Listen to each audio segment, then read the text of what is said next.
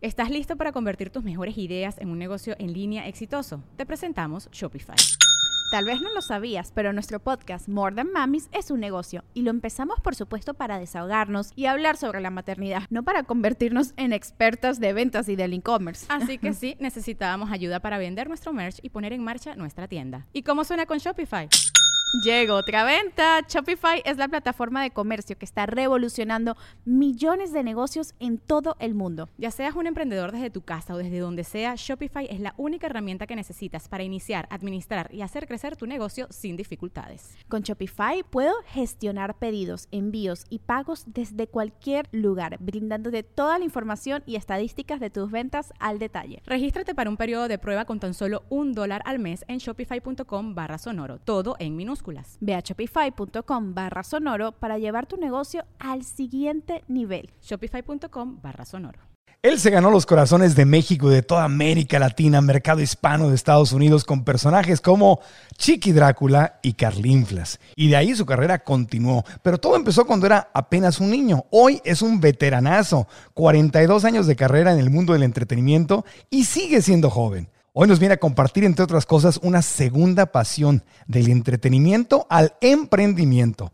Vamos a conocer algunos de sus aciertos, errores y anécdotas. Y obviamente la vamos a pasar muy bien. Carlos Espejel es nuestra historia de éxito en el episodio 169. Comenzamos. El podcast de Marco Antonio Regil es una producción de RGL Entertainment y todos sus derechos están reservados. Mi queridísimo Carlos Espejel inició su increíble trayectoria artística en la estación de radio más importante de América Latina, la XEW, a la edad de apenas 7 años. Y de ahí a la fecha los éxitos han sido incontables, uno tras otro, una trayectoria increíble. Programas como Alegrías del Mediodía, Chiquilladas, donde conocimos a Carlinflas y a Chiqui Drácula, La Parodia, El Privilegio de Mandar, telenovelas, reality shows, Big Brothers, obras de teatro, películas, actor de voz en la era del hielo y una película de huevos, innumerables reconocimientos nacionales e internacionales. Para terminar pronto, una de las figuras más queridas, más reconocidas y más exitosas en el mundo del entretenimiento de habla hispana. Y la verdad nos llevaría todo el programa simplemente decirles lo que ha logrado y lo que sigue logrando mi querido hijo adoptivo Carlitos Espejel. ¿Cómo estás, hijo mío? Padre mío, padre mío, me tienes muy abandonado, padre mío. No, ¿cómo crees? Aquí está, estoy, estoy, trabajando para tu patrimonio porque el día que yo me muera yo quiero que sigas adelante. Eso, eso, eso, me gusta, padre mío. Pero creo que tú, tú me vas a acabar manteniendo a mí. No, no, no. No, no, no. no. Oye, mi, querido Carlos. ¿Cómo estás, amigo? Qué gusto saludarte, gracias por invitarme. Creo que quiero que sepas además que gracias por esta presentación que además de bonita, divertida, es falsa y mentirosa. este, pero que de todas maneras se agradece y, y me da mucho gusto oírte, verte, verte también tú sabes el cariño que te tengo y la admiración que te profeso, mi querido amigo. Yo también, ya sabes que sí. Eh, cada vez que venías a 100 mexicanos dijeron, a 100 latinos dijeron, a, los programas que he hecho, siempre que vienes de invitado, has sido mi invitado favorito porque ya nada más de verte sonrío. qué buenos programas hicimos, ¿te acuerdas? Muy divertidos, muy, muy, divertidos. La verdad es que me la paso muy bien siempre que te veo amigo. Igualmente, empezaste amigo a los siete años. Sí. Y, en aquella época, eh, hacer comedia para ti, pues a los siete años me imagino que era, era un juego, o sea, no es como que aprendiste a ser comediante, o sea, ¿se nace comediante o se puede aprender? ¿Cuál fue tu caso? Yo creo que las dos cosas, creo que sí se, se nace, creo que hay un don que Dios te da, ciertas habilidades, cierto ángel o aptitudes o inteligencia o intuición, que eso es algo que, con el que naces y por supuesto algo que vas desarrollando con el paso del tiempo, que creo que fue más mi caso, el poder estar ya tan chiquito en los foros y conociendo gente tan talentosa y actuando con diferentes comediantes y actores en foros de televisión profesionales, con escritores profesionales, pues obviamente me dio una, una, escuela muy rápida, muy grande para poder empezar a hacer comedia. Y luego, pues evidentemente entendí que era lo que era divertido, que era que la gente se riera, ¿no? ah, mira, lo que le gusta es reírse a la gente. Y ahí pues uno empieza a entender cómo puedes hacer reír a la gente, ¿no? De qué manera puedes hacer que, que se diviertan.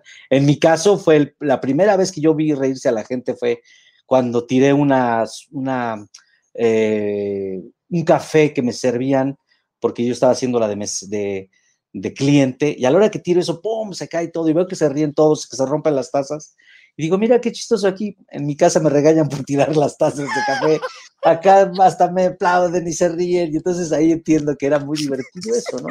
Y, este, y, y así empieza un poco como Chiqui Drácula igual, entraba yo golpeándome siempre Ah, porque el personaje en un principio se llamaba Echen Pajita, que era un vampiro despistado y entonces entraba golpeándose siempre. Entonces yo entraba desde otro set, trataba de correr para volar lo más alto y poder llegar y golpear y romper lo que fuera, por supuesto, ¿no? Este, entonces eso me divertía y veía que me divertía a los demás. Así, así me di cuenta de que era la comedia, ¿no? Ya, ¿y admirabas algún comediante en especial desde niño? ¿Veías a alguien? A Cantinflas, a Cantinflas, siempre lo... Antes de empezar, antes de que yo lo hiciera, antes de antes, yo siendo un niño vi la caricatura, la, perdón, la película del circo y me, me, cautivó, ¿no? Me parecía un tipo muy chistoso, muy, como lo es Cantinflas, ¿no? Muy chistoso, muy ingenioso y, me enamoraba de, de, me enamoré de esa película y cada que pasaba en alguna película que a veces había que verlas solamente por tele abierta, este, pues las veía yo ahí los domingos de, de Cantinflas. ¿Y, ¿Y, lo empezaste a imitar tú solito o dijeron, oye, vamos a hacer... No, no. No, no, no, no, ya en chiquilladas eh, era muy común que todos los niños hicieran imitaciones de cantantes. Ah. Emanuel, Luis Miguel, Juan Gabriel, este. Y era muy raro que alguien hiciera una imitación que no fuera de un cantante. Y como a mí me gustaba Cantinflas, mi mamá fue la que me le propuso, ¿por qué no que Carlos haga Cantinflas? Que no era cantante, porque yo no, a mí no me gustaba cantar.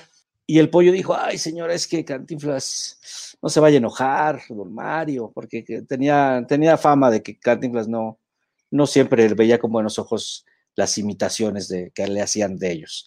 Entonces lo dejó un rato ahí madurar la idea hasta que me presenté en, con Sabludovsky eh, en su noticiero de era Cantinflas. El era el noticiero estelar de México en esos tiempos, sí. Sí, y que ahí me habló Cantinflas por teléfono a mí, ¿no? Se ve que ahí eh, ya lo habían cofraguado para que me hablara por teléfono, yo disfrazado de Cantinflas, ¿no? Y así fue con lo que nos...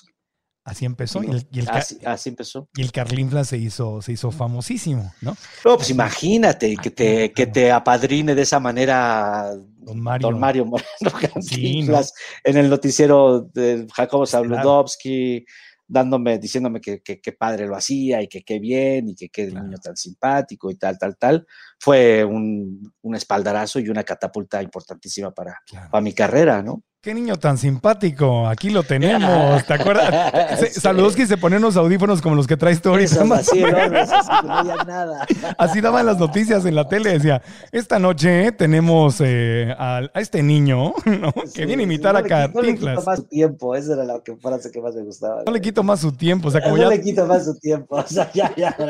ya vete del programa, te estoy, te estoy corriendo. Oye, no le quito más su tiempo. Mi querido Carlos, o sea, yo conocí la fama, pero ya grande. Entonces, pero no me imagino un niño a los siete años, pues si siquiera entiendes qué es eso, o eso es lo único que conociste, o cómo manejabas la fama.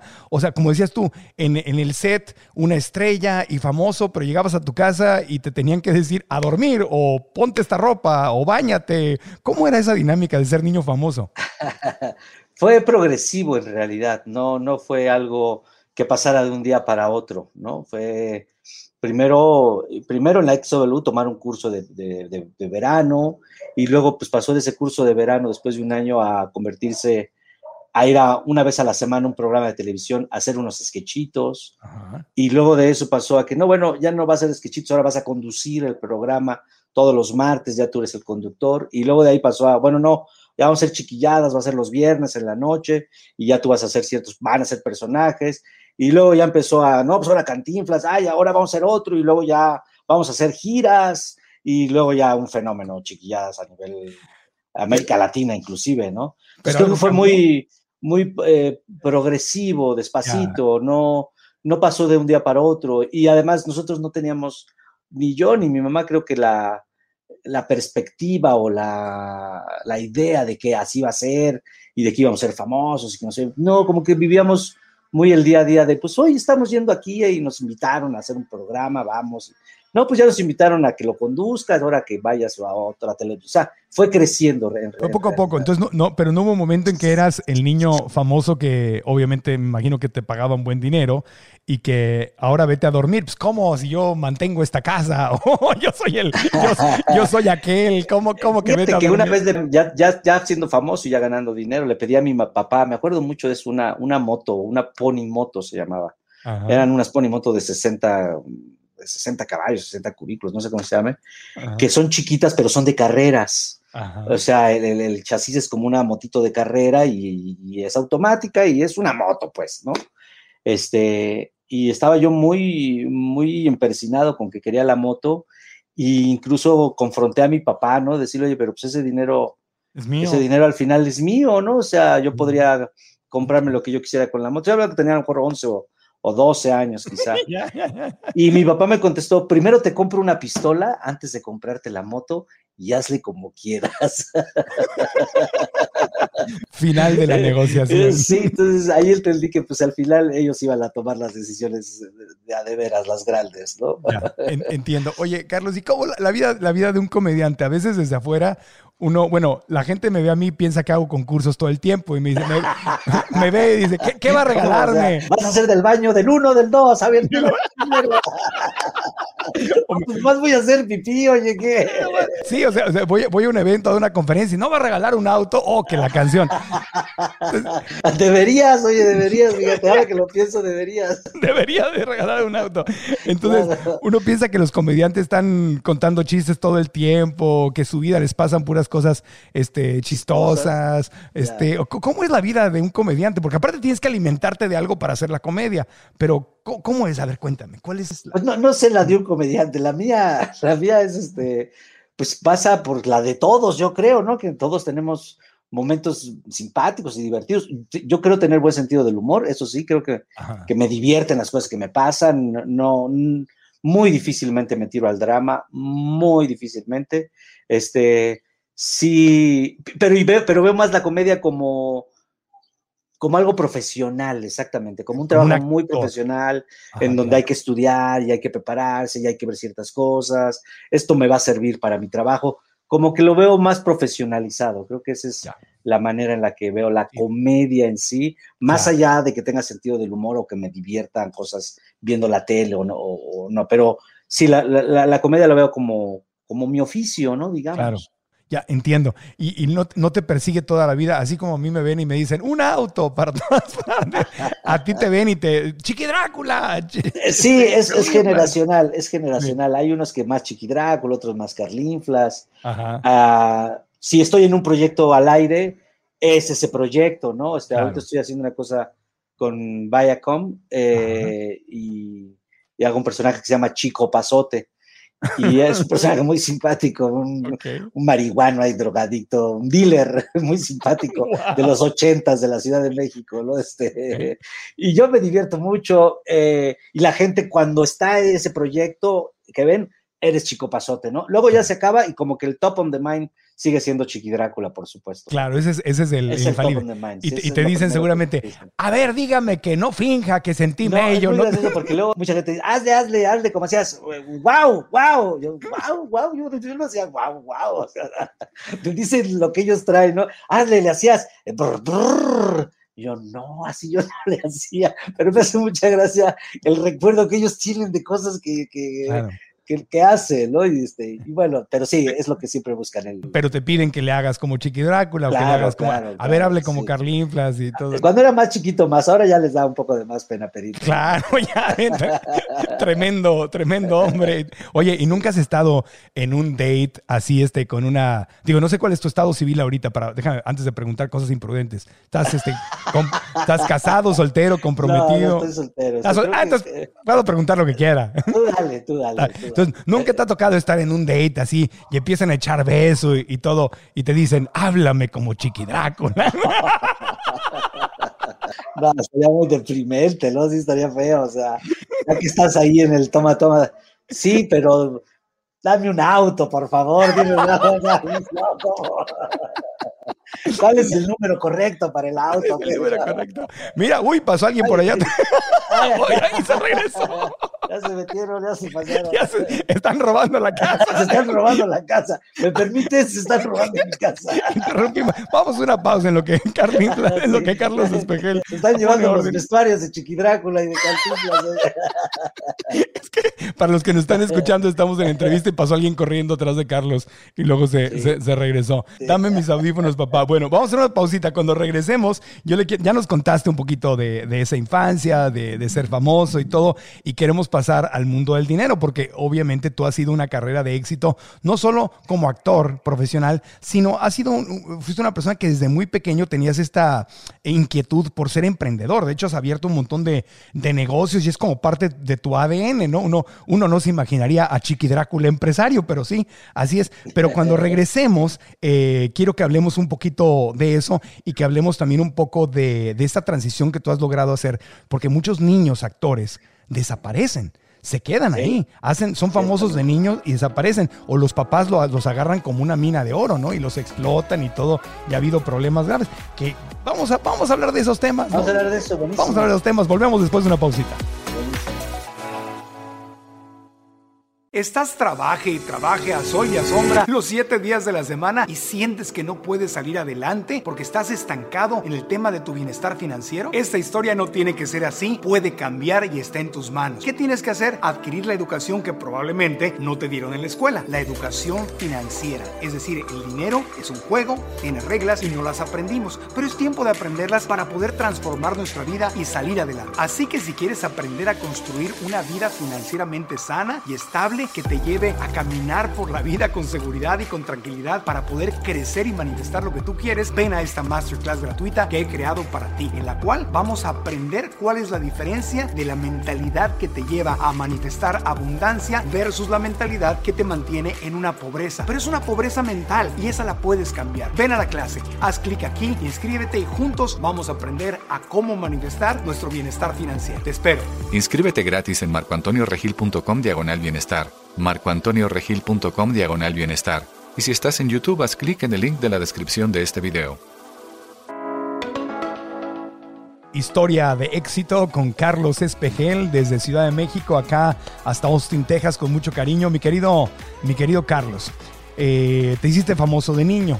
Y esto no necesariamente es una bendición para muchos. El caso de Macaulay Culkin, ¿te acuerdas? El de, el de Home Alone o Mi Pequeño Angelito que acabó hasta demandando a sus papás cuando tenía 15 años, sí, 15 años de edad. Y muchos de ellos eh, desaparecen. Yo me acuerdo que yo crecí viendo una serie americana que se llamaba Leave It to Beaver, ¿no? Que era muy famoso el niño y era y luego desaparecen. Entonces, ¿cuál fue la clave para ti para no desaparecer?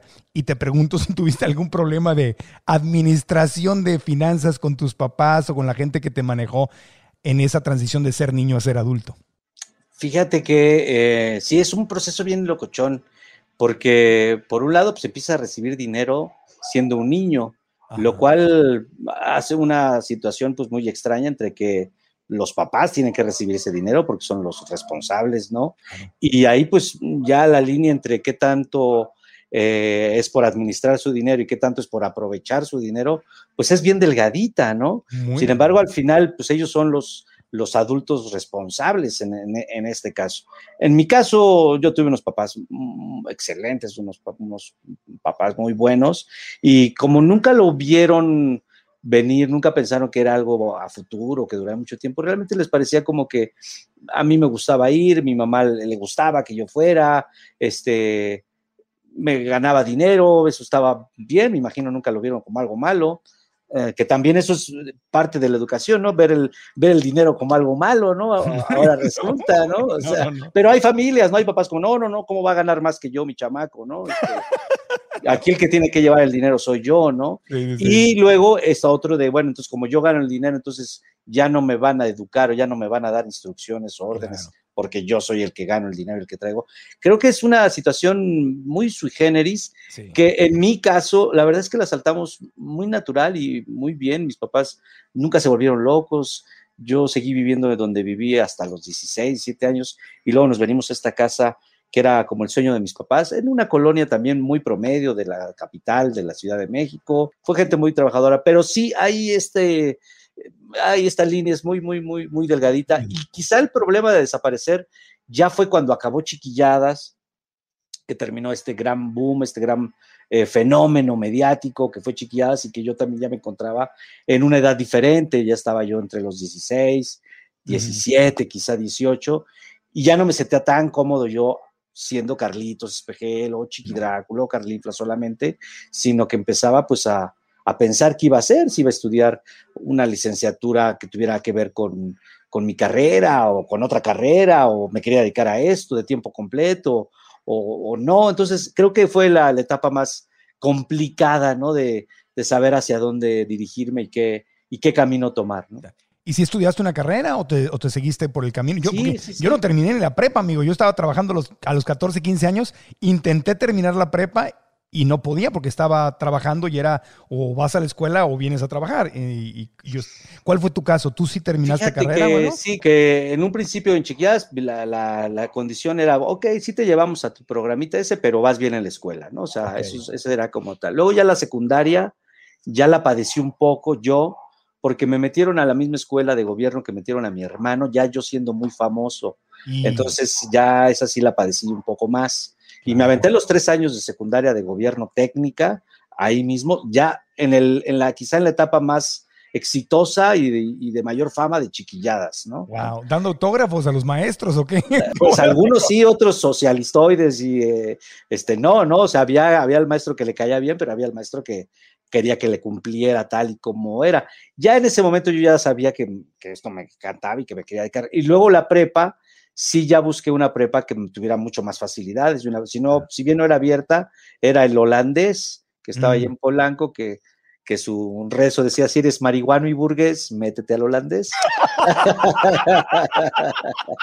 y ahí acabé la prepa. Ah, no, qué orgullo. Este, bueno, bueno, bueno uno, uno, tiene sus credenciales. Claro. ¿Tú dónde estudiaste?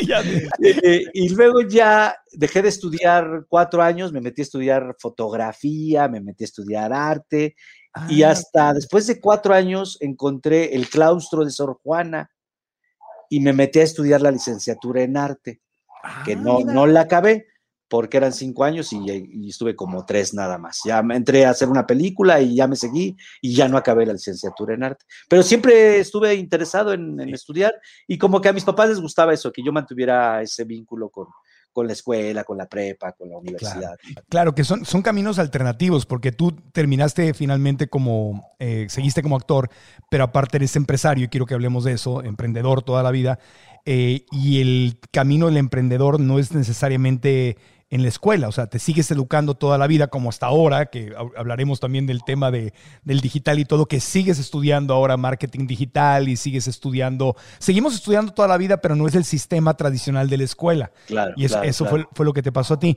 pero te metiste de emprendedor. Eh, aquí tengo la lista eh, de tus emprendimientos, no sé si se nos va uno.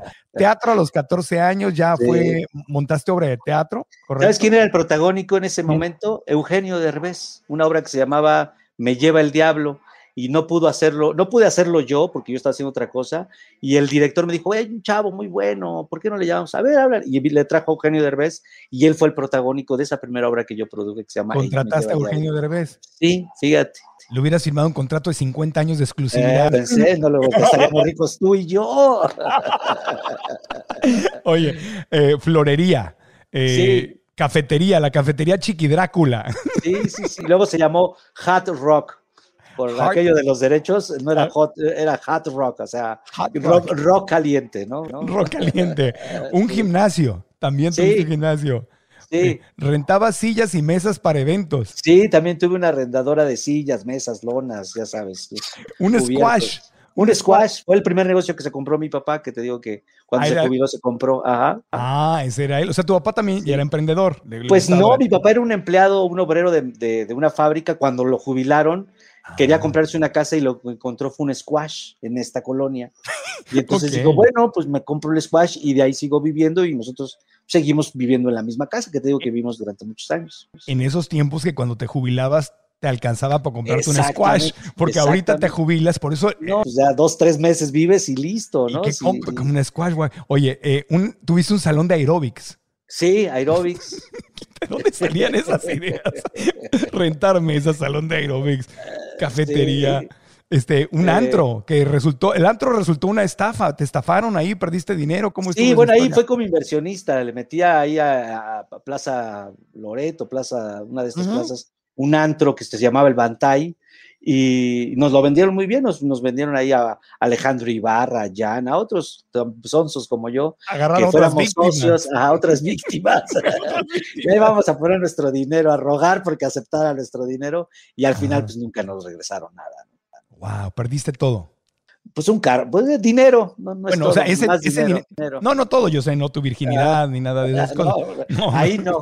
Ahí no, no. Ahí no. O sea, perdiste el dinero que invertiste en, Sí, ese, sí, todo, en- todo, en ese lugar. Ahí, y ahí está y la falta de educación financiera, porque con lo, con lo que sabes hoy, hubieras verificado cosas que en ese momento Totalmente, no verificaste. Totalmente, Ya. totalmente. Ok, eh, y, o sea, es emprendimiento tras emprendimiento tras emprendimiento. Obviamente tienes tu escuela de actuación ahorita que está en Mérida, pero ahora se ha mudado al mundo virtual. Pero ¿de dónde salió? Es claramente, este camino, se fijan, es negocio tras negocio, tras negocio, tras intento. Es el, es el clásico ejemplo de un emprendedor que buscas y buscas y buscas y buscas hasta que le pegas.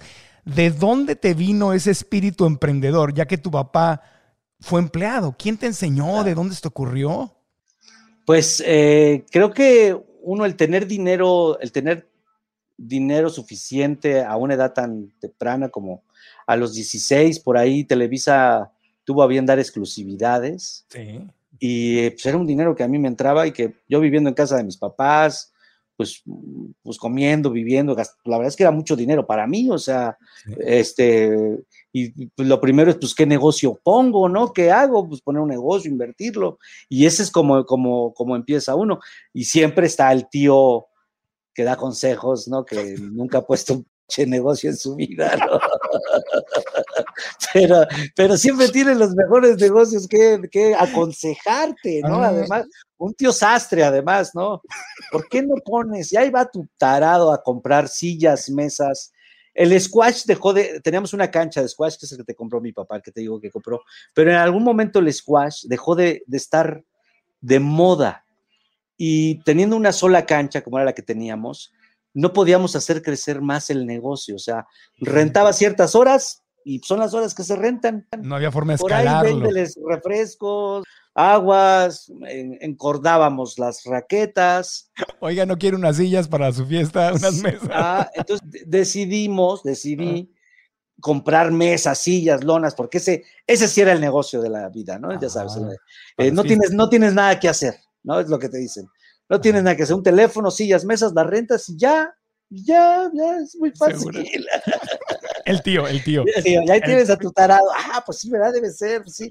Y compré mesas y sillas y las metía en el squash. Ahí metía toda, era la bodega. Compré una, una pick-up y entonces a, a llevar sillas y mesas. Y fue muy feo y fue muy frustrante porque pues fue un negocio que pues echarlo a andar, no, no sabes nada, no entiendes de procesos, de sistemas, no conocía a nadie, nunca había rentado ni sillas ni mesas. Y en algún momento me vi a las tres y media de la mañana un sábado recogiendo mis sillas y mis mesas en Copilco, ¿no? Que además estaba lejísimos. Este, y recogiendo los manteles llenos de vino, pastel, en el mejor de los casos, guácaras, maquillaje y lo que tengas que ver, ¿no? Y cargando las mesas además, ¿no? Para poder subirlas a, a la- a mi camioneta y llevarlas. Y fue algo muy choqueante para mí decir, no, no, no es lo que yo quiero hacer, ¿me entiendes? No, no es que esté mal, no es que sea indigno, no, no, no pasaba por ahí, pasaba más por un tema de, no, esto a mí no me hace feliz, ¿no? O sea, yo no quiero estar los sábados a las 3, 4 de la mañana recogiendo mesas, ¿no? Este, y entiendo que el esfuerzo al principio, bueno, pues tú tienes que hacer, pero no es algo que así quisiera ganarme la vida. Sobre todo cuando me la he ganado de una manera tan, tan linda y de tanto gozo que es actuando y haciendo lo que más me gusta, ¿no? Entonces, sí fue como, no, no, no, no, no da para tanto mis, este sacrificio, o sea, no, no, no es un sacrificio que quiera hacer. Y la vendí, ¿eh? O sea, ese, ese, esa imagen, porque además una señora me dijo cuando iba cargando esas, tú eres Carlitos Espejel, ¿verdad? sí, ah, ¿y ahora qué haces? ¿O qué? Pues aquí cargando sus vómitos, ¿no? este, sí fue como muy choqueante ese momento en mi vida, decir, no, no es algo que quiera hacer. y, no voy a dejar, a lo mejor me dejaría dinero, no lo dudo, ¿no? A lo mejor si, si hubiera seguido tendría, pero no, estaba completamente claro que no era algo que iba a, hacerme feliz. ¿no? A lo mejor era un bono que tenías que haber puesto ahí, y este, les rentamos sus mesas y sillas, y si quiere que Carlitos Espejel le recoja las mesas y las sillas a las pague más, pague más. pague más. Entretenimiento. y una florería que igual como buen emprendedor tenía el, tenía el logotipo y tenía mis tarjetas y tenía muy claro la imagen. Flower Power se llamaba y el diseño estaba bien bonito, pero no, te, no tenía al florista. Y encontrar un florista es cosa difícil, ¿eh? porque es gente que tiene una, eh, un conocimiento muy concreto de las flores, tiene que, sabe mucho de eso, pero regularmente es gente que viene de fuera de la, de la ciudad, que, está en los campos o en otros estados. Se encontrar un florista fue muy fue, fue tan difícil que, que nunca, nunca vendí una sola flor, ¿no? Aún teniendo toda la infraestructura, las, eh, eh, los botes, el agua, las cosas que tenía que tener para, la, para, para las flores. Te imagino en tu florería así, botes, eh, agua, flores, ¿qué me falta? ¿Qué me falta? ¿Qué me falta? ¿Qué me falta? Ah, el florista. El florista, necesito un florista, ¿verdad? Ahorita encuentro uno. No, dificilísimo, ¿no? Es gente muy capacitada y recoges las flores a las 4 de la mañana en, reforma. En la central ahí de, flores. Eh. Te traen flores a las 4 o 5 de la mañana. Tienes que ir temprano para poder escoger las flores más bonitas. Y allá andabas a las 4 de la... Después de recoger mesas. ya dije, yo ya zafo, yo ya no, no, no le entré. No le Ahí es, fíjate, cuando dices todo esto y me encanta y te agradezco que lo platiques con tanta humildad y con tanto cariño, porque esto nos sirve mucho a todos. Claro, claro. Ojalá me lo hubieras dicho a mí, ¿me entiendes? A lo mejor hubieras visto un podcast con alguien que te dijera algo así. Sí, sí. Que, que eh, ahí lo que aprendí es que el tema no era el dinero, que el dinero es lo de menos. o sea, porque tenía el dinero para la infraestructura y las flores y el logotipo y el teléfono y tenía el dinero para toda la infraestructura pero no conocía mis procesos, no sabía quién, no sabía cómo iba a ser las flores, ¿no? Entonces, ah, mira, no, no, no todo es el dinero, ¿no? Y además no lo amabas, lo que dijiste hace rato, tu sueño no era, no era embellecer la ciudad con flores, ni, ni, hacer la gente feliz con mesas y sillas. Ese no era, no está, no es lo que estaba en tu corazón. Que, no es, mi misión, ¿no? Mi, no, no pasa por ahí. Que, hay, que por ahí es donde hay que pensar, porque la clave, la clave es lo que tú dijiste hace ratito, poder ganar dinero haciendo lo que amas. Porque tú serías, tú serías este, actor eh, aunque, si tuvieras miles de millones de dólares, bueno, tal vez los tienes y no lo sé, pero si tuvieras...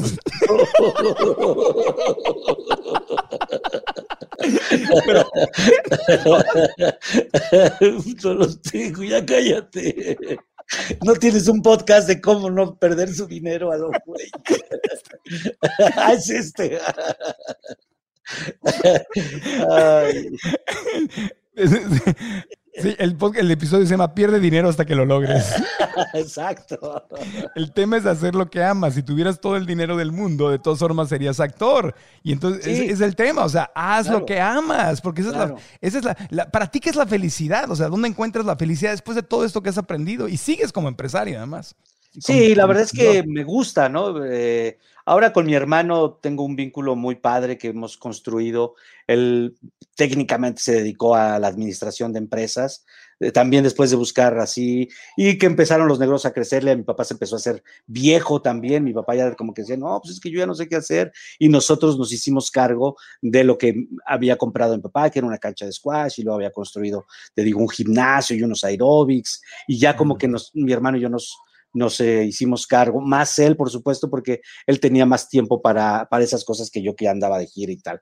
Y ahí hemos construido una, un vínculo, ¿no? De, empresarios y yo, bueno, pues más como un observador, un testigo de cómo él va haciendo las cosas. Y sí me ha ido acercando libros y me ha ido acercando eh, tecnología o, bibliografía que me ha dado una idea de, ah, mira, esto, esto es por esto y esto se hace de esta manera y esto se hace de esta otra. Claro, sí, leíste Padre Rico, Padre Pobre. Sin duda, ¿no? Mi hermano tiene toda la colección, pero cuando te digo toda la colección es toda, la colección, ¿no? Y toda la colección. Yo leí dos o tres libros, yo leí el del cuadrante, que alguna vez ha estado, que me, me, me- también me llamó mucho la atención, me, me- me- me Claro. dejó muy, muy eh, clavado, ¿no? Todo lo que te dice, porque es cierto, ¿no? Uno como actor, como político, como deportista, eh, ganas mucho dinero de repente y no sabes qué, hacer porque tú te dedicas a otra cosa, o sea, ¿qué le hago, no? ¿Dónde lo invierto? Y regularmente terminas por poner restaurantes que duran dos o tres meses y, y se llevan tu dinero, ¿no? Bueno, Yo llevo 15 años en uno que todavía no nos regresan en la inversión inicial. Y como diría don Teofilito, ni te lo regresarán. Hace unos días tuvimos una junta todavía tratando de recuperar. ya se había muerto el dueño. No, no, no. Los chefs que eran un matrimonio ya se divorciaron, Ya se se, divorciaron. se pelearon. No, no, no. Oye, pero ahora tienes un negocio que sí está en tu corazón, que es la escuela de actuación. O sea, ¿qué, qué te inspiró a abrir la escuela de actuación? Esto de repente cuando yo vi que Carlos Pejel se fue a Mérida y abrió su escuela de actuación por allá y todo. ¿Cómo acabaste en Mérida, Pochito? Este, pues poniendo negocios, un socio, un amigo, me dice, oye, por- quiero poner una escuela de actuación para niños, ¿por qué no me haces el plan de estudios de cómo, qué les darías tú de clases o cómo se... Ah, y me gustó la idea, le dije, órale, pues, ¿por qué no nos asociamos? Y me asocié con él, efectivamente. Dije, ok, me parece bueno, y nos asociamos y pusimos una escuela para niños. Ajá. Y nos fue muy bien, el curso de verano fue un éxito. Mi imagen pues daba como esa seguridad de, ah, pues está, el, el- el- efectivamente el plan de estudios de cómo eran las materias y qué era lo que tenía que ver lo desarrollé yo. Y le fue muy bien y a nosotros nos empezó a ir mal, a mi hermano y a mí y a mi papá, Ajá. con el squash, el gimnasio y los aeróbics, que era una especie como de club deportivo de barrio. O sea, era un, el club deportivo del barrio. Este, nos empezó a ir mal por dos situaciones. Una, por el fenómeno Juanito, que me encanta compartir este, que es que teníamos un maestro de aeróbics buenísimo, que no era Juanito, era Juanita. Este, y era muy divertido y era muy bueno Juanito, y a la señora les encantaba ir. Y un día Juanito decidió poner su propio lugar. Claro, leyó el mismo libro. llevó- Leyó el mismo libro que tú.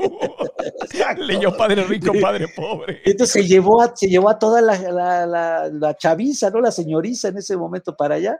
Y bueno, fue una de las razones que nos empezó y que empezaron a entrar los Sport World, el Sport City, estas grandes corporaciones con, con infraestructura enorme que la gente empezó a irse hacia, hacia allá. Entonces, nosotros eh, ya estábamos como en llamas de qué hacemos con esta infraestructura. Y fue ahí que mi hermano dijo, ¿por qué no ponemos una escuela de actuación en donde demos clases de canto y usamos los salones y los adecuamos? Y así fue que hicimos la primera escuela, hicimos el curso de verano, nos fue muy, muy bien y luego ya empezamos con clases para niños, luego ya con la carrera. Y pues fue algo, como dices, que ah, es algo que me gustaba más, que lo entendía más, que sí, sí, sí era algo que estaba en mi corazón hacer, ¿me entiendes? Y que me sigue gustando mucho, ¿no? Claro. Y ahora, ahora estamos viviendo con la pandemia el cambio al mundo digital. Pero vamos a una pausita y cuando volvamos, quiero que nos platiques un poquito de este, de este mundo digital, de cómo estás ahora evolucionando como emprendedor hacia el mundo digital. Y todo esto que además lo has hecho a la par de no dejar tu carrera en ningún momento, porque sigues haciendo algo que pocos hacen, que es mantener una carrera por 42 años vigente, ¿no? Sí, vigente. sí, sí, sí, no trabajando totalmente. todas las semanas, quizá, pero, pero vigente. Vas, Pero vigente, sí, vas, y- esto es un logro en- enorme, mi querido amigo. Te lo- Totalmente, totalmente. Sí, Te tener una reconozco. carrera así que, que es estar en un programa como el que estoy ahora, eh, que está al aire, tal, tal, tal, y después de 42 años es, sí es un logro. Es un logro. Hacemos una pausita y continuamos con Carlos Espejel, emprendedor. Aquí está, emprendedor. Volvemos. Piensas en ser emprendedor o dueño de tu negocio, pero te surgen muchas dudas. La vocecita en tu mente te dice todo lo que puede salir mal. Y si no consigo vender nada, y si fracaso, y si hago el ridículo, y si pierdo mis ahorros, y si pierdo mi casa, y si lo pierdo todo. Quiero decirte que esto es normal. Nos pasa a todos. Son solamente algunos de los ejemplos de los diálogos saboteadores que tenemos en nuestra mente y que a todos nos saltan cuando queremos abrir nuestro propio negocio, hacer algo diferente, tomar la decisión de salir adelante, ir por nuestros sueños. Pero obviamente si no manejas esos pensamientos te acaban congelando, te acaban deteniendo, el miedo te acaba dominando. Y me hubiera encantado que alguien me ofreciera lo que yo te quiero ofrecer hoy a ti, una masterclass gratuita donde vamos a ver cuál es la diferencia de esos pensamientos que nos empobrecen versus pensamientos que nos ayudan a manifestar abundancia. Esta masterclass se llama Cómo crear nuestro bienestar financiero y está disponible ahora mismo. Haz clic aquí para que te inscribas y seas parte de ella y juntos podamos aprender, darle la vuelta a esos pensamientos y abrir las alas para manifestar lo que realmente queremos. Te espero en la clase. Inscríbete gratis en marcoantonioregil.com diagonal bienestar. marcoantonioregil.com diagonal bienestar. Y si estás en YouTube, haz clic en el link de la descripción de este video. Historia de éxito con mi querido hijo adoptivo Carlos Espejel. Esa broma salió porque me preguntaban a mí, en la, ¿y cuándo te vas a casar? ¿Y cuándo vas a tener hijos? Y yo empecé a decir, no, pues yo creo que a lo mejor algún día mejor, mejor adopto a, mejor adopto un niño. ¿A quién? A, Carl, a Carlitos Espejel, digo, decía yo, porque ese ya, ese ya, ya creció, ya para que me mantenga, decía yo. y, y, así se, se, empezó a hacer la broma de que, padre mío, hijo mío. Hijo mío, padre mío. Pero hace años eso, ¿no? Desde hace mucho, mucho. Muchos años, sí. Y luego una sí. broma que te hicimos en, Hijo. en este En este, Honduras. en Honduras, en Honduras, muy chistosa también. Eso, esa siempre la cuento. Esa siempre la cuento. Muy buena, muy buena. Pero fue cosa de Duval, no fue cosa mía, ¿eh? Llegan y me tocan la puerta, porque nos habían dicho es que fuimos a Honduras y en ese momento había, había mucha inseguridad y nos dijeron tengan cuidado, no salgan del hotel, que no sé qué tanto. Y de repente me empiezan a tocar la puerta y tapan, tapan el ojito donde yo no podía ver, tapan el ojo y empiezan a tocarme la puerta y yo, no. Eh, nos abre, señor Marco, pero además eh, hablando como dureños, ¿no? Sí, sí, sí. Señor Don Marcos. Don. Marcos, nos abre, por favor. No, no, no, no, no, vayan abajo, los de abajo. Una foto, nada más. No, no, no, de ninguna manera. No, yo asustado. Dije, ¿cómo se metieron al hotel? ¿Qué, qué, qué están haciendo? Y, no, ah, no, y luego me dicen, no trae, no trae pósters. ¿Cómo voy a traer pósters? Déjenos pasar, nada más mi, mi amigo y yo queremos una foto. Y yo, No, muy sospechoso. y luego salgo de, lo- vamos, y fuimos a la Teletón de Honduras. Es y luego cierto, la salgo de ahí y le cuento yo acá, yo no sabía, él y, y Duval, cantante, José Luis Duval. José Luis Duval habían hecho la broma y ¿qué te pasó? A ver, cuéntanos. Y luego Carlos me empieza a llevar, a- me llevaba con alguien más, mira, no, cuéntale lo que te pasó, está, está, está peligroso, mira, porque ve lo que le pasó. Y me hiciste que contara la anécdota como 20 veces en el Teletón. Y yo feliz riéndome yo. Y al final, en la cena final del Teletón, estamos en la mesa y me dice, señor Don Marcos, no trae pósters.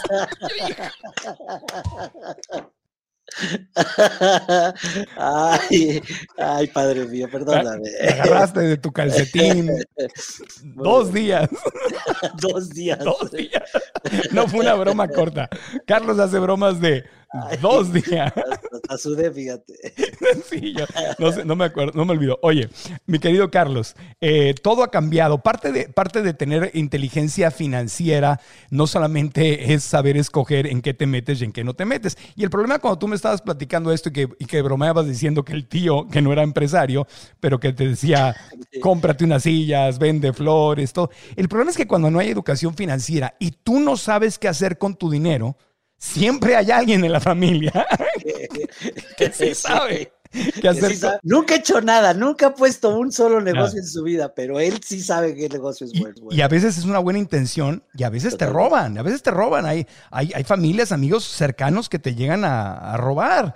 Eh, y, y- y puedes perderlo todo y te puedes meter hasta en un problema legal por no saber lo que estás haciendo. O sea, no tener educación financiera, amigo, sale caro. Muy caro, muy caro. Eso es lo que acaba de decir, es brillante. O sea, no tener e- educación sale caro y no tener, por ejemplo, algo que, que yo recomiendo mucho, la intención, ¿no? ¿Cuál es la intención de poner tu negocio, no? No es que quiero ayudar a mi mamá para que ella tenga. Eso nos pasaba mucho con la escuela, ¿no? ¿Cuál es la intención? Porque eh, hicimos en algún momento franquicias. Eh, se la quiero, quiero, ¿para qué quiere la franquicia? Es que quiero ponérsela a mi esposa, porque no Ah. tiene nada que hacer.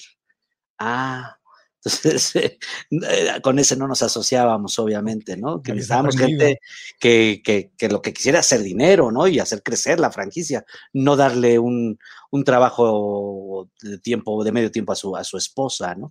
Y así, creo que la intención es muy importante que uno se aclare para qué quieres hacer ese negocio, de veras, y para tener dinero, para relacionarte, para satisfacerte o realizarte como persona, pero en general los negocios son para hacer dinero específicamente. Claro, y sirviendo una misión, una misión que está en tu corazón. Que, es la otra, ¿no? Que es algo que ahora que te guste y que tengas a lo mejor habilidades o cualidades. ¿no? Pero tienes que pensar en la economía, porque si no tienes, si no haces dinero, no vas a poder pagar rentas, sueldos, gastos y vas a tronar. Sí, si no, no, si no, no es negocio, ¿no?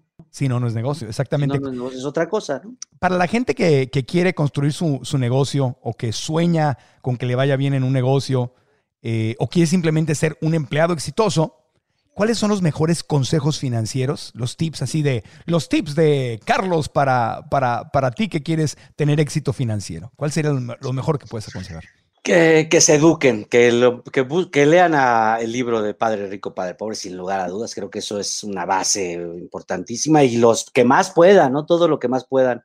Que, que aclaren su intención, cuál es su intención, eso creo que es muy importante, que tengan cuidado con los socios, ¿no? Todo, todo el tema de los socios es, es muy bonito cuando vas a montar el negocio y es muy feo, muy triste cuando el negocio va mal, ¿no? Los socios también es algo que hay que tener mucho cuidado, que el dinero es lo de menos, ¿no? Lo que importa son los sistemas, y los procesos a los que vas a, el know-how, ¿no? Que le llaman.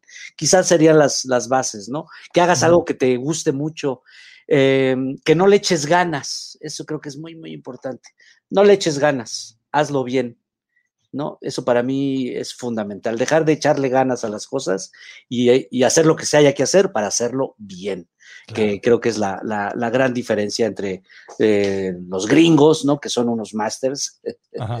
pasa no sé ni para qué se agacha. Para los, lo veo. los que están viendo el podcast en YouTube, está pasando el, chiquito de, de, Carlos atrás. No, el chiquito no, el chiquito no, mi hijo nada más. No, se van a emocionar, imagínate. El pequeño hijo de Carlos está asomándose por la, ahí aparte de atrás. Ok, ahora Carlos, tú has dicho que, que, no es lo mismo tener riqueza que tener dinero. Son cosas distintas. ¿Cuál es, la diferencia entre tener dinero y tener riqueza? Tener dinero es muy divertido. Con el dinero haces muchas cosas, te diviertes mucho, te la pasas bien, pero se acaba, ¿no? Y la riqueza no, la riqueza es algo que, generas con el dinero y que puede generarte mm, un bien o, una propiedad intelectual eh, o una casa, un carro, eso es generar riqueza, ¿no? Que te puede generar dinero a su vez, ¿no? Entonces, ahí, es, ahí, ahí, es donde está el... Entonces, tiene uno que tener mucho, en nuestro caso, como los actores y los futbolistas, los boxeadores, que de repente tienes mucho dinero, ¿no? O sea, tienes en tus manos mucho dinero y, pero no tienes riqueza, no tienes la máquina, la máquina de hacer negocio, de hacer dinero eres tú. Y si quieres seguir haciendo dinero, pues vas a tener que seguir siendo tú la máquina, ¿no? Y aquí el chiste de la libertad financiera, que sería pues la, utopía, pues es eso, ¿no? Buscar la manera de que el dinero no lo hagas tú, sino una máquina que, tú mismo construiste, ¿no? ¿Y has encontrado alguna conexión? Sí, sí, has encontrado una conexión entre lo espiritual y, y la misión de ser emprendedor. Totalmente, ¿no? Porque si no, si no sirve a los demás, no, no, no, muy difícilmente te va a ir bien con el negocio, ¿no? Si no tiene una, una visión como de, servicio, de que sea para mejorar algo, para que alguien esté mejor, para que alguien sonría más, para que se embellezca algo. Entonces, eh, muy difícilmente va a ser, son negocios que generan hasta, hasta karma y dharma, ¿no? En todo caso, ¿no? Creo que el, tener un negocio bonito como el turismo, ¿no? Que es atender a la gente, es, son negocios muy, muy lindos, de mucho trabajo, ¿no? Pero negocios muy lindos, ¿no? Entonces, creo que tiene mucho que ver tu misión y qué ¿qué vas a lograr que la otra gente que esté mejor cuando, cuando haya pasado por, tus manos o por tu negocio, ¿no? Y ahora la transformación ha sido inevitable y ya, digo, ya íbamos para allá, pero el empujón es total hacia lo digital. Eh, ¿Cómo te ha ido con los negocios durante, bueno, durante y después de la pandemia? ¿Qué te dejó de enseñanza? Ay, tú nomás me hablas para molestarme, oye. no, pues mal, mal. Fíjate que el año pasado fue un año muy difícil porque yo me hice de un teatro en Mérida. Me fui a Mérida porque tuve la oportunidad de, de rentar, hacerme de un teatro y, y era un poco mi sueño tener mi propio teatro y hacer mis obras, producir, curar, ¿no? tener proyectos de fuera, era, era muy padre. Y entonces le invertí mucho dinero a este teatro en equipo, en iluminación, sonido, camerinos, tramoya, eh, en fin, lo que se necesita un teatro, ¿no? Que ya estaba bien, pero yo quería que estuviera mejor. Con todo este tema de la pandemia, pues en marzo lo tenemos que cerrar y muy rápido me doy cuenta, igual que mi hermano, de que todo lo que rentábamos, como era otra escuela que teníamos en el sur, cerca de Televisa San Ángel, eh, que eran eh, cosas que estábamos rentando, inmuebles que rentábamos, pues teníamos que devolverlos porque no nos iba a, pagar, ¿cómo íbamos a pagar eso con un teatro cerrado? ¿Cómo pagas? Por ahí nos dijeron, no, páganos la mitad. No, ni la mitad, ni, una cuarta parte, no. Está cerrado el teatro. Está, cerrado, No, no hay manera, ¿no? ¿De dónde te lo va a pagar, no? Entonces tuve que devolver el teatro y con una deuda y esa deuda pues, se le quedaron todas las mejoras que le había hecho, ¿no? Las luces, el equipo, una inversión pues grande, mis, mis, mis, ahorros, digamos. Y por otro lado, la escuela también la tuve que devolver, el inmueble. Y me quedé solamente con los dos inmuebles que eran míos que es el del squash que te digo, y la de Mérida.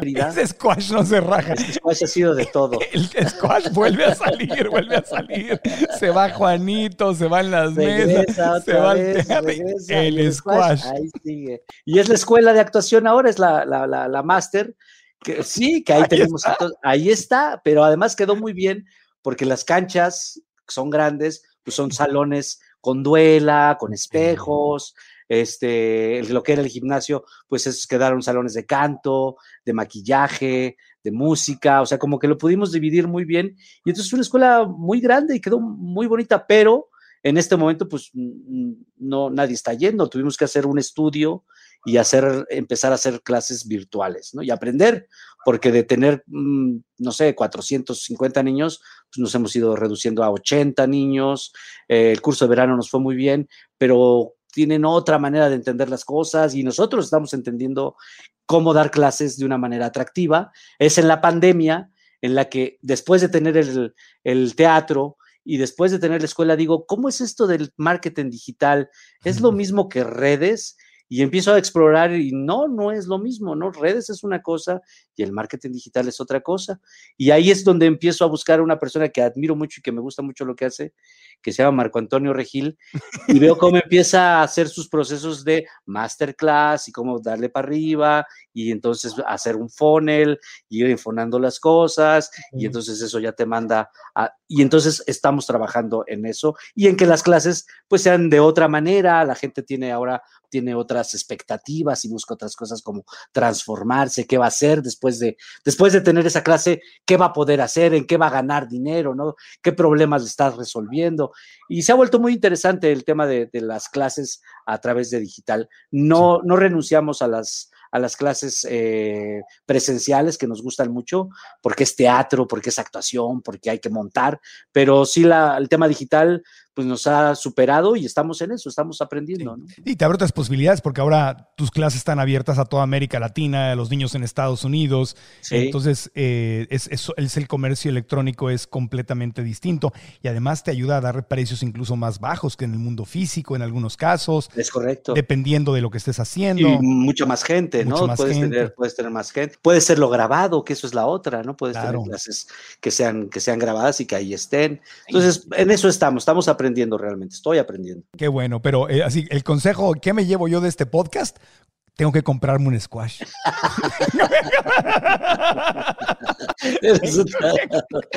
tengo que comprarme un squash. Un squash no es todo, es, es como el negro, siempre está de moda, ¿me entiendes? El color negro siempre está de moda. Así, escríbete un libro. Este, compra, cómo, comprarse un squash? Y, que, y, que, funcione de otra cosa, ¿no? ¿Cómo, ¿Cómo, hacer que el squash funcione para toda tu vida? Oye, Tu, tu, papá los ha de ver haciendo todo eso, la florería, los aeróbics, todo, y él con su squash desde el principio.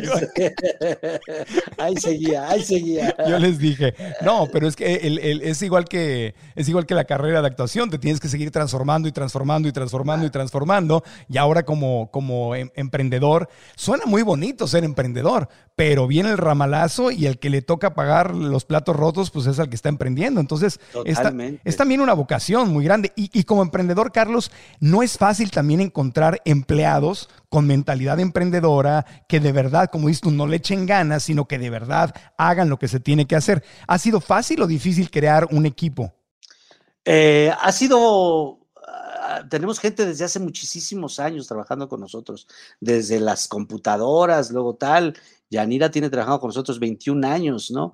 Y ahí creo que el mérito es más bien de mi hermano que ha logrado hacer Ah, un equipo importante tanto en el tema corporativo, que es donde está eh, toda la administración, digamos, de las escuelas, porque en algún momento llegaron a ser seis escuelas, y como en el tema de los docentes, ¿no? Encontrar maestros que, que fueran buenos, una, y dos, eh, capacitarlos para que siguieran nuestros procesos y no sus procesos, ¿no? Sino lo que nosotros queremos que ense- enseñar. un sistema. Un, Un, sistema, exactamente, Ese un sistema parte que sea nuestro sistema el que den, no que venga el maestro y que diga, ah, pues yo doy esto, ah, délo, no, se le tiene que dar esto porque el alumno está en este proceso, eh, desde aquí a acá, no más para allá, ni menos para acá, entonces hay todo un plan de estudios y un proceso ya para hacer las cosas. ¿no?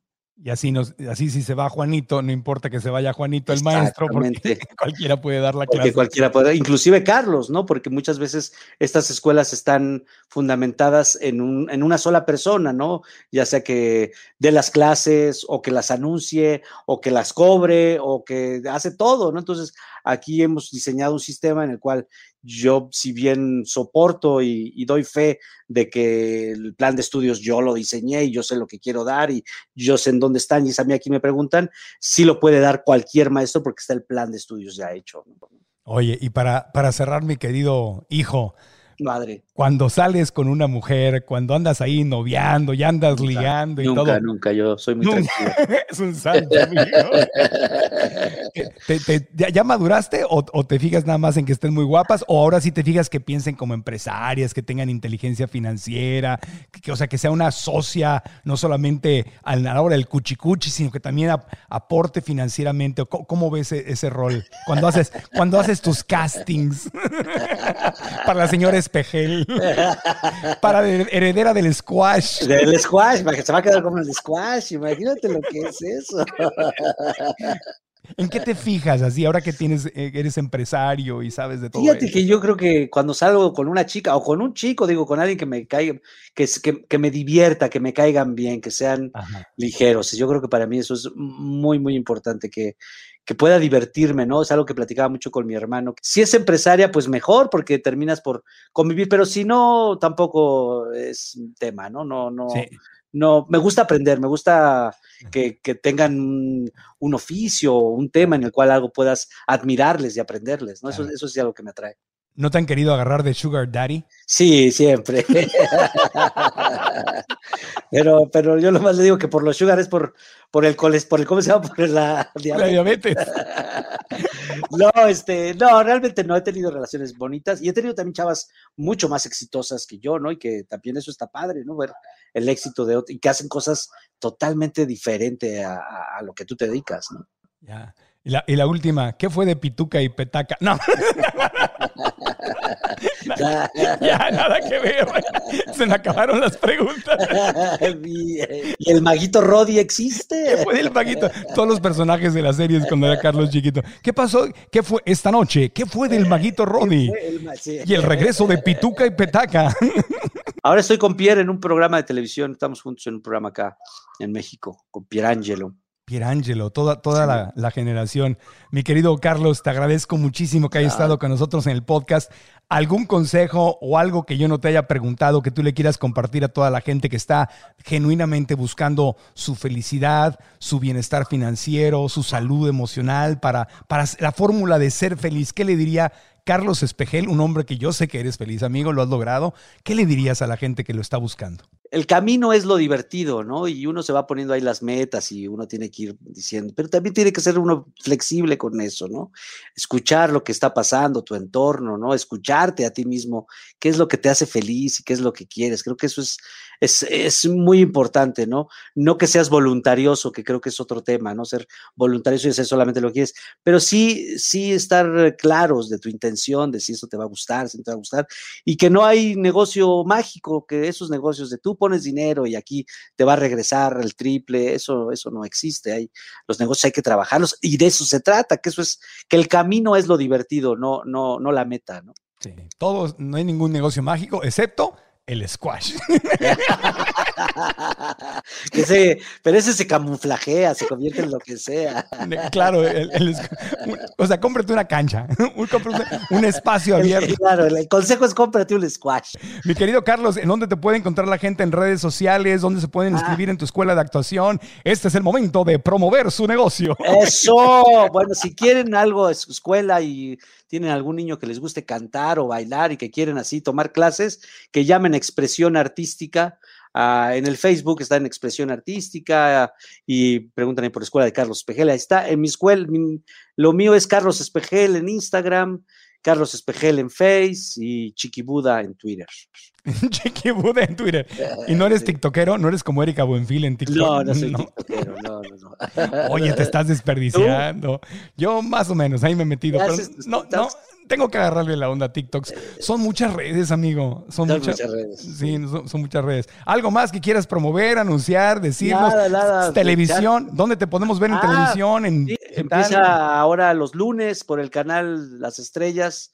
Por Las Estrellas empieza un programa que se llama Tic Tac Talk, precisamente, que habla de cinco chavos que fueron famosos cuando eran niños y ahora que ya están viejos y acabados, quieren revivir sus viejas glorias y quieren hacer el reencuentro de ese grupo infantil. Está padre el programa, está divertido. Este, véanlo los lunes y los miércoles por Comedy Central, un programa que se llama Se Rentan Cuartos, que produce Viacom, con Itati Cantoral, Armando Hernández, ahí es algo del Chico Pasote. Entonces ah, son dos cosas muy distintas, pero muy divertidas. ¿Y ese último se puede ver en Estados Unidos o solo en México? O en Yo creo que sí, porque es de Viacom y Viacom es una empresa americana. Sí. Yo lo veo acá en un canal que se llama Comedy Central. Sí. No sé si exista por allá. Sí, acá empezó. En inglés. En inglés, pero ¿En sí. Inglés. Ah, claro, Comedy Central es, famosísimo, famosísimo, famosísimo, famosísimo. Bueno, acá está todos los miércoles para que lo vean. Te mando un abrazo con cariño. Eh, yo también, amigo hermano, amigo, hijo. Padre mío, padre mío. Hijo mío, tengo que ir a conocer ese squash. ¿Cuándo, ¿cuándo vienes? ¿Cuándo vienes para acá, padre mío? No sé, pero programo la visita al squash, definitivamente.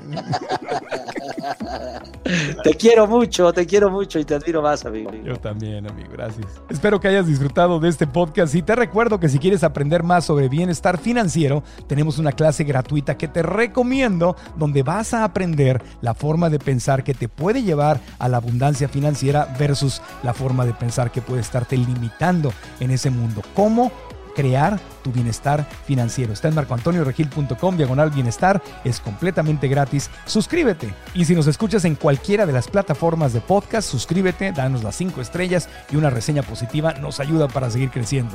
Si estás en YouTube, activa la campanita, suscríbete al canal, danos un like y deja tu comentario y dinos qué fue lo que más te gustó de este episodio y nos vemos y nos escuchamos muy pronto. Gracias y aprendamos juntos.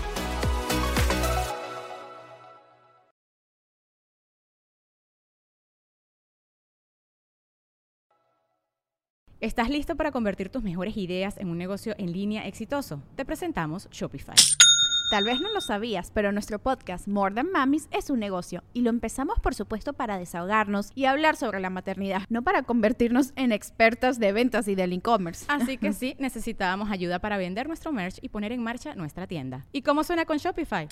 Llegó otra venta. Shopify es la plataforma de comercio que está revolucionando millones de negocios en todo el mundo. Ya seas un emprendedor desde tu casa o desde donde sea, Shopify es la única herramienta que necesitas para iniciar, administrar y hacer crecer tu negocio sin dificultades. Con Shopify puedo gestionar pedidos, envíos y pagos desde cualquier lugar, brindándote toda la información y estadísticas de tus ventas al detalle. Regístrate para un periodo de prueba con tan solo un dólar al mes en shopify.com barra sonoro, todo en minúsculas minúsculas. Ve a shopify.com barra sonoro para llevar tu negocio al siguiente nivel. Shopify.com barra sonoro. ¿Estás listo para convertir tus mejores ideas en un negocio en línea exitoso? Te presentamos Shopify. Tal vez no lo sabías, pero nuestro podcast More Than Mamis es un negocio y lo empezamos por supuesto para desahogarnos y hablar sobre la maternidad, no para convertirnos en expertas de ventas y del e-commerce. Así que sí, necesitábamos ayuda para vender nuestro merch y poner en marcha nuestra tienda. ¿Y cómo suena con Shopify? Llega otra venta. Shopify es la plataforma de comercio que está revolucionando millones de negocios en todo el mundo. Ya seas un emprendedor desde tu casa o desde donde sea, Shopify es la única herramienta que necesitas para iniciar, administrar y hacer crecer tu negocio sin dificultades. Con Shopify puedo gestionar pedidos, envíos y pagos desde cualquier lugar, brindándote toda la información y estadísticas de tus ventas al detalle. Regístrate para un periodo de prueba con tan solo un dólar al mes en shopify.com barra sonoro, todo en minúsculas. Ve a shopify.com barra sonoro para llevar tu negocio al siguiente nivel. Shopify.com barra sonoro. En Sherwin Williams somos tu compa, tu pana, tu socio, pero sobre todo somos tu aliado, con más de 6.000 representantes para atenderte en tu idioma y beneficios para contratistas que encontrarás en aliadopro.com. En Sherwin Williams somos el aliado del PRO. Okay, round two. Name something that's not boring. Laundry? Ooh, a book club. Computer solitaire, huh? Ah, oh, sorry, we were looking for Chumba Casino. That's right. ChumbaCasino.com has over 100 casino style games. Join today and play for free for your chance to redeem some serious prizes. ChumbaCasino.com. No purchase necessary. Full prohibited by law. 18 plus terms and conditions apply. See website for details.